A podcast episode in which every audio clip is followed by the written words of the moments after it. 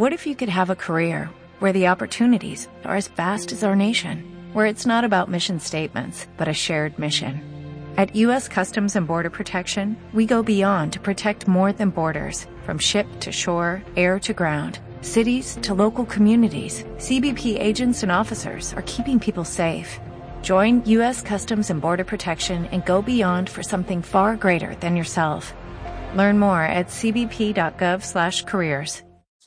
Hola, ¿cómo están todos? Yo soy Dan, ya me conocen. Vamos con nuestro segundo podcast y, esta, y esta vez hablaremos sobre la segunda ley de las 48 leyes del poder.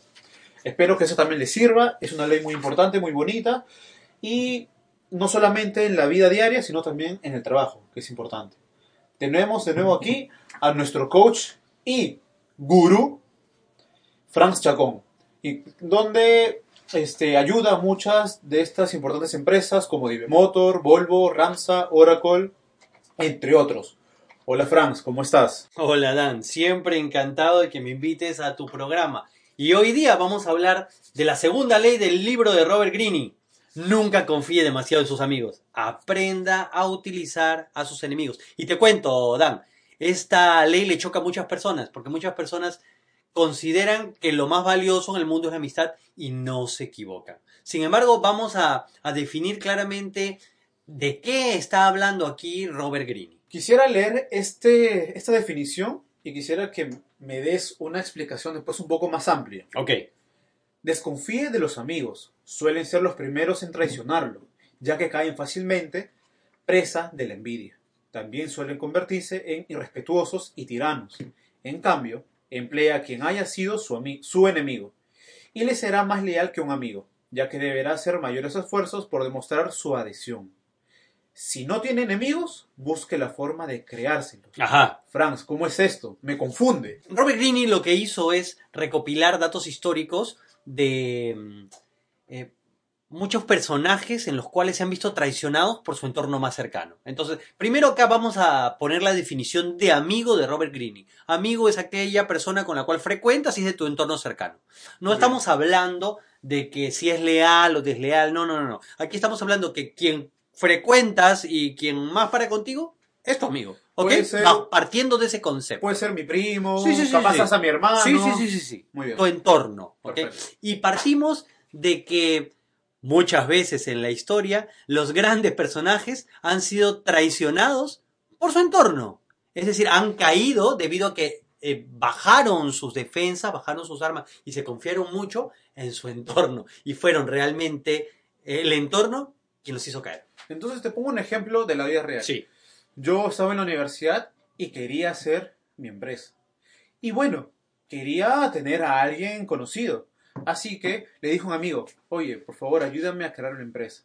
Sin embargo, al final, la empresa fracasó rápidamente después de Hmm. seis meses. ¿Esto es por esta ley? A ver, yo te quiero preguntar algo. Eh, cuando inmiscuyes trabajo con amistad, ¿ya? En, tu caso, eh, ¿te era fácil para ti llamarle la atención a tu amigo? Muy difícil, muy difícil. Y si él no cumplía las metas, ¿le podrías eh, reprender, lo podrías sancionar adecuadamente o no?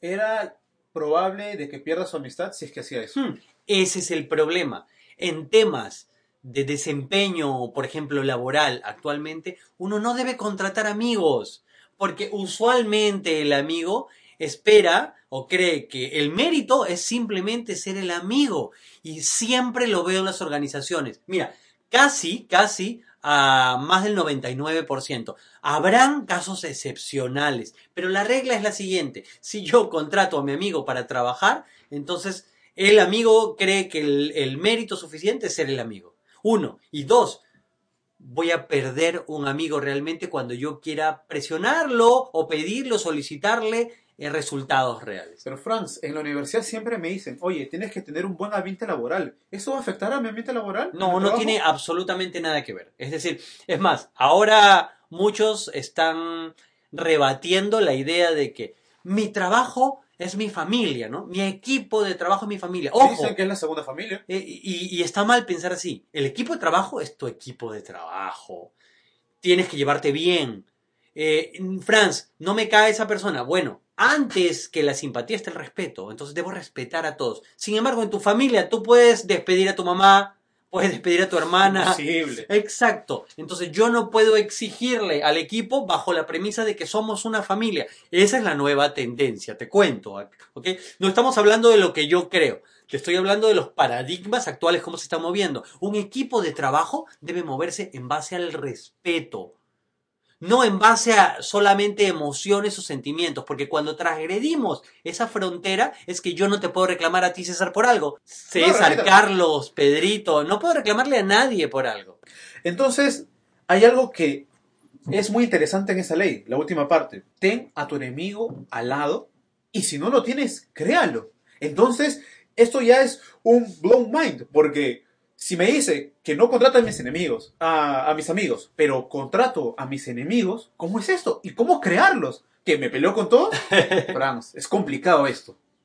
Mira, el, el libro menciona algo interesante. Y dice, nunca permita que la presencia de sus enemigos lo altere o atemorice. Primero, es mucho mejor tener contrincantes declarados que no saber por dónde acecha el enemigo. Entonces, eh, dicen que Coca-Cola no hubiera sido nada sin Pepsi que Nike no hubiera sido nada sin Adidas. Entonces, para generar incluso cohesión en los equipos de trabajo, a veces es muy importante buscar un enemigo externo. De nuevo, ¿para buscar? ¿Para buscar qué? Cohesión en los equipos de trabajo es bueno generar un enemigo externo. Entonces, todos nos alineamos a una dirección, a un sentido para luchar contra ese enemigo externo. Muchos líderes han usado esa estrategia. Es el caso de Steve Jobs. Y ahora entonces explícame esta última parte. Creo a mis enemigos.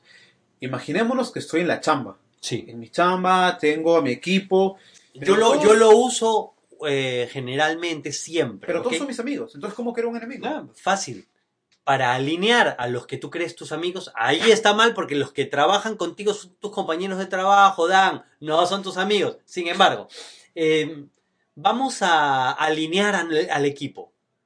Somos una empresa de sistemas que recién están haciendo, sin embargo tenemos muchas estrellas.